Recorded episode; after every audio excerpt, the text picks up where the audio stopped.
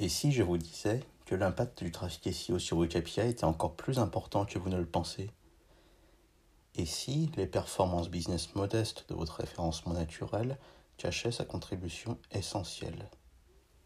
Et si finalement votre manque d'investissement en termes de temps et de ressources allouées sur le SEO compromettait l'ensemble de vos performances digitales?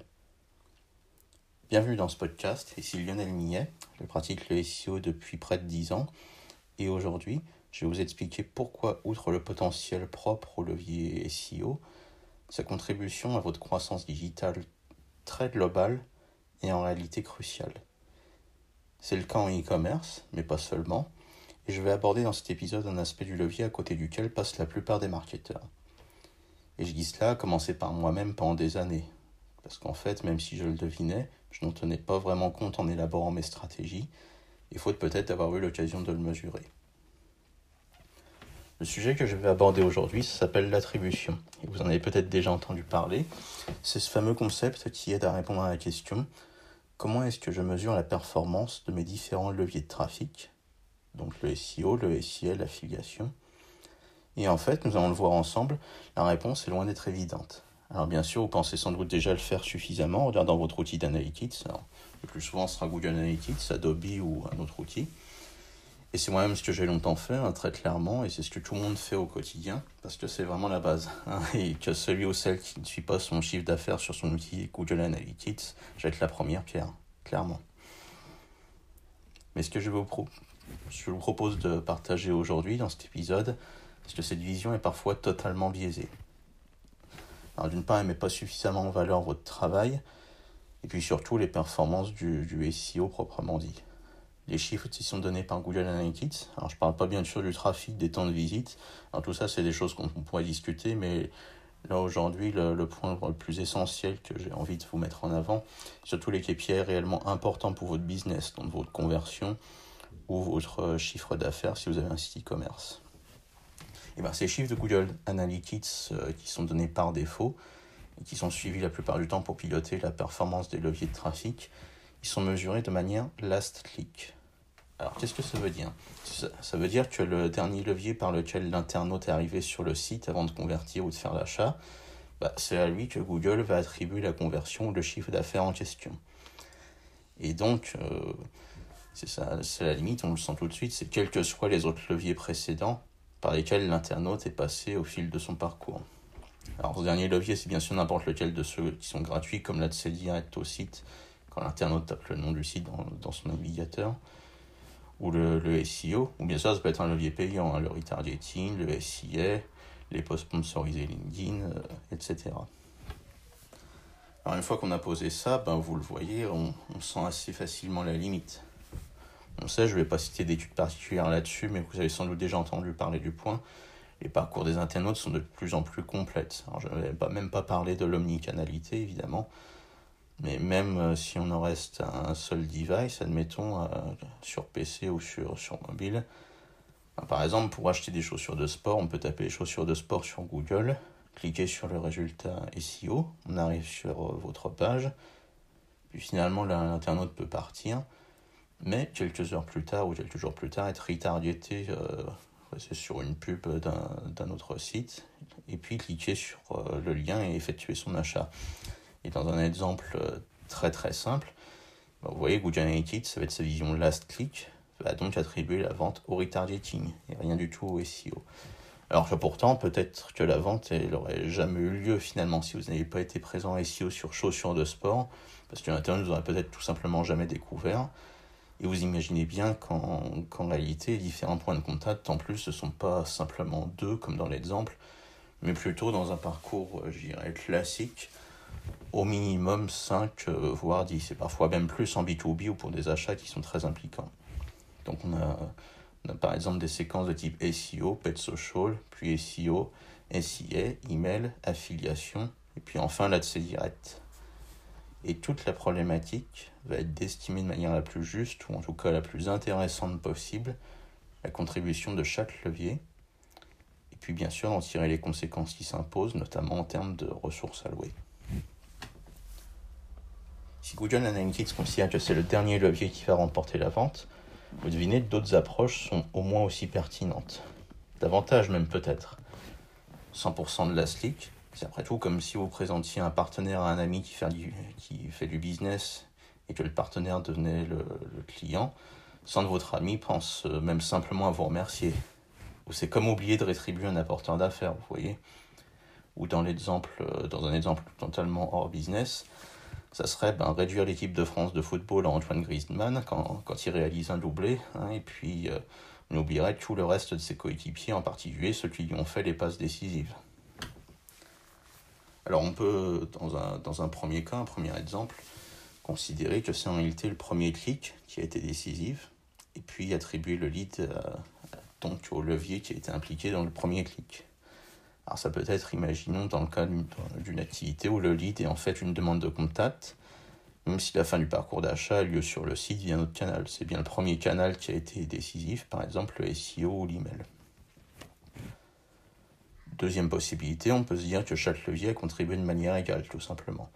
Et c'est ce qu'on appelle l'attribution linéaire. Donc, euh, admettons, vous avez quatre leviers, et on attribuera 25% à chacun. Donc, si par exemple vous réalisez une vente de 1000 euros via quatre canaux différents, et ben, chacun, dans, dans la vision que vous aurez, aura donc euh, généré 250 euros.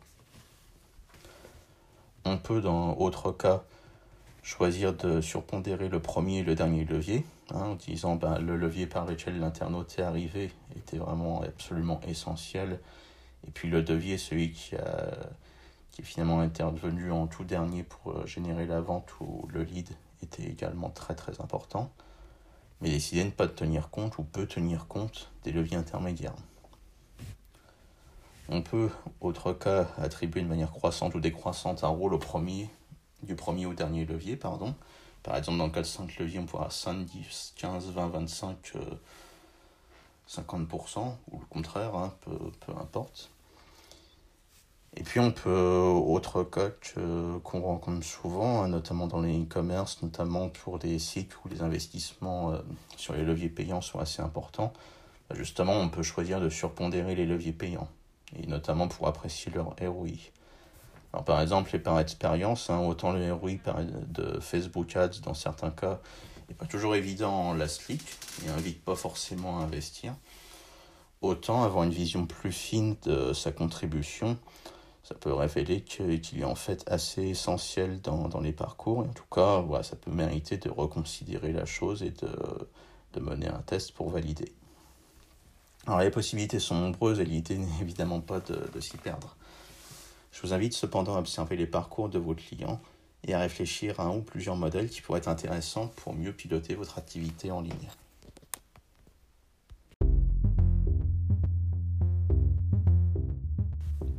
Avant de poursuivre cet épisode, si vous pensez qu'il est utile, je vous invite à me mettre une note, à poser vos questions, à faire des remarques pour améliorer ce podcast et m'encourager à créer de nouveaux épisodes. Aujourd'hui, nous en sommes troisième. Je ne sais pas encore exactement combien je vais en produire, en tout cas, toutes vos notes ou vos commentaires me permettront d'avancer sur ce projet.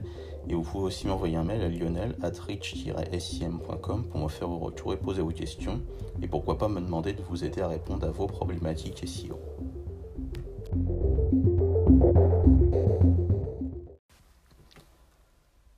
Là où je veux en venir au sujet de l'attribution, c'est évidemment plutôt à son application SEO, même si on se doute que d'autres applications sont naturellement possibles.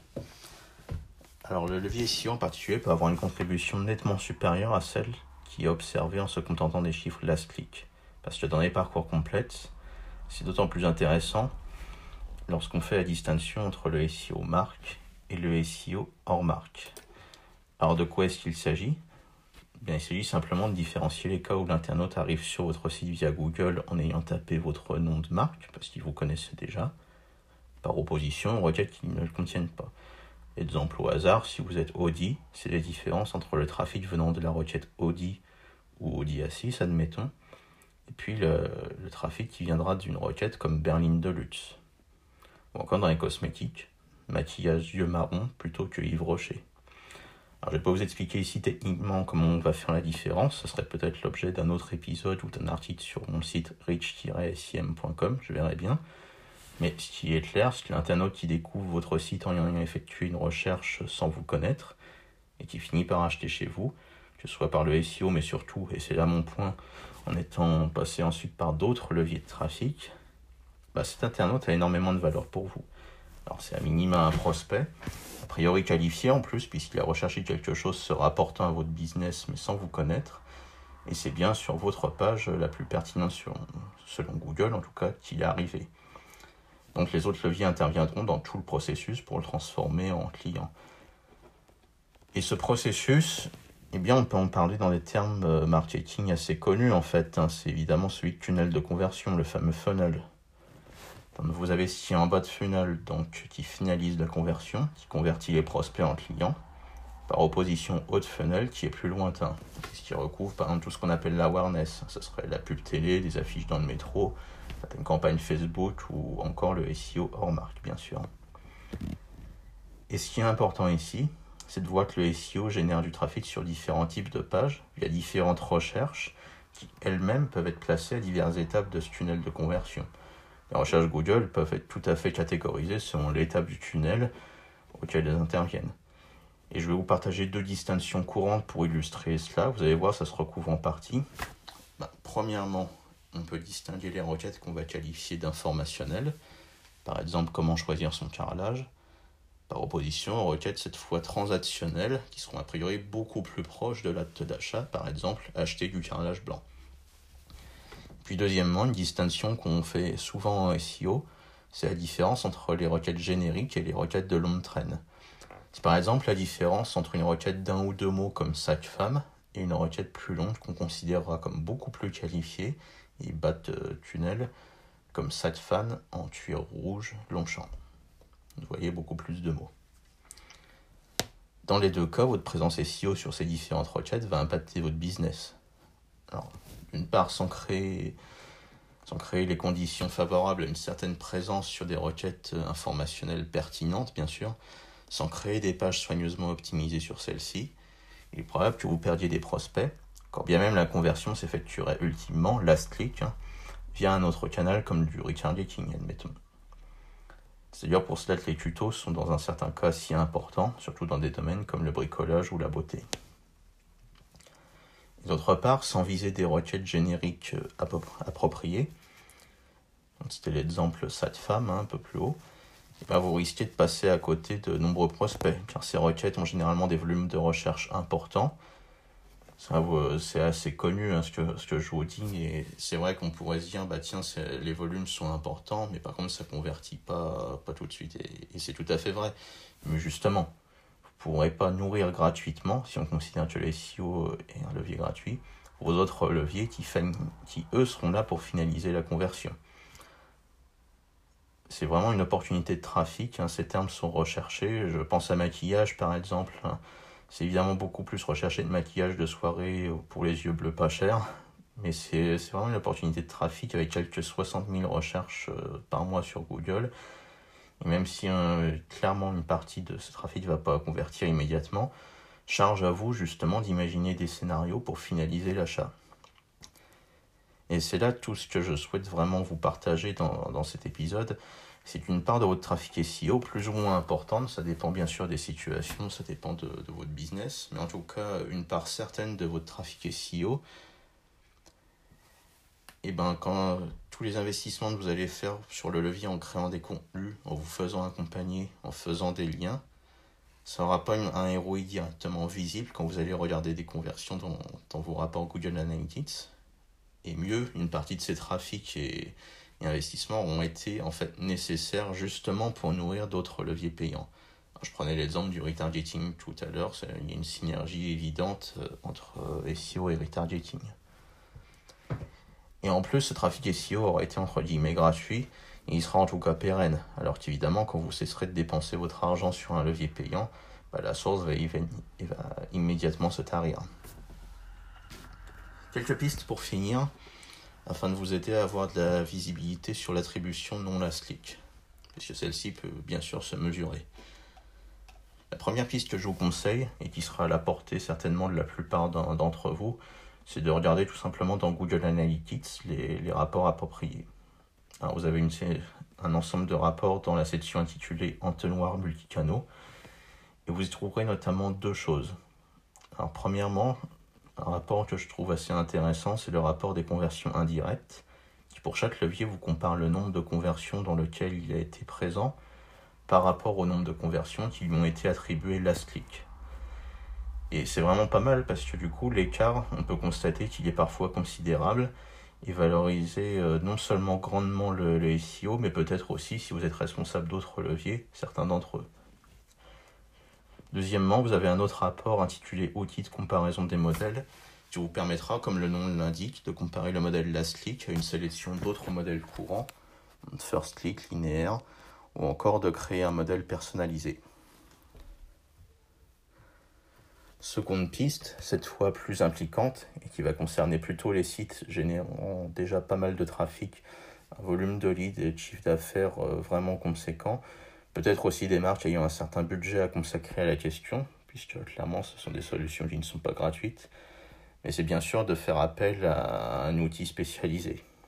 Alors il en 10 différents et honnêtement, j'ai pratiqué qu'une seule de ces solutions, donc j'aurais un peu de mal à vous dire quel outil serait meilleur qu'un autre. Mais j'ai toutefois rapidement perçu plusieurs avantages et vraiment le bénéfice qu'on peut tirer de, de ce type de solution.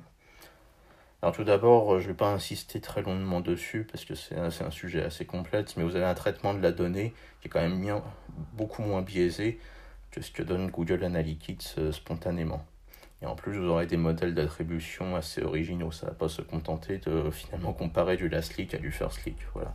Vous aurez des, des choses euh, généralement customisées, souvent même une proposition de modèle fait maison. Vous aurez aussi un accompagnement des formations que personnellement j'ai trouvé vraiment éclairantes, bah, tout simplement parce que les interlocuteurs sont des professionnels du sujet.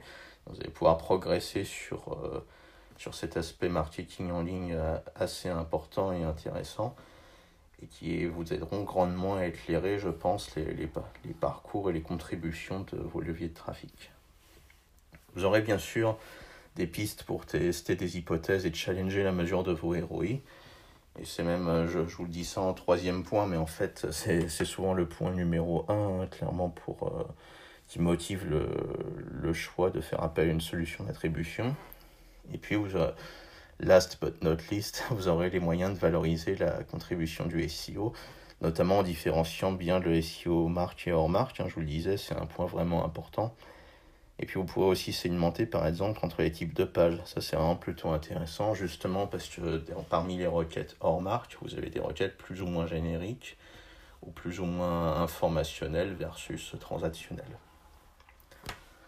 Alors la visibilité sur euh, la contribution du SEO, c'est évidemment pas, je vous le disais, l'argument numéro 1 en faveur de l'achat d'une solution qui va clairement coûter plusieurs milliers, voire dizaines de milliers d'euros par an. Donc, généralement, c'est déjà pour optimiser des investissements digitaux payants et puis on, quand même on espère retirer un certain ROI de ces optimisations par rapport au coût de l'outil.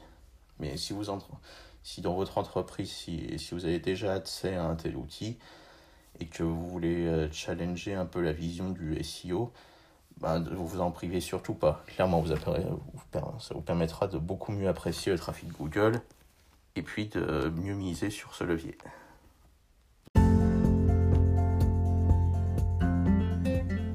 L'épisode touche maintenant à sa fin. J'espère que j'ai pu vous aider à comprendre en quoi le SEO génère probablement bien plus de leads ou de chiffre d'affaires que vous ne le pensiez. Si cet épisode vous a plu, n'hésitez pas à lui mettre la note de 5 étoiles et à faire des commentaires. Posez vos questions, je serai ravi d'y répondre et cela m'encouragera à produire d'autres épisodes afin de vous aider à faire croître votre business grâce au SEO. D'ici là, je vous remercie d'avoir écouté l'épisode jusqu'au bout et je vous dis à la prochaine.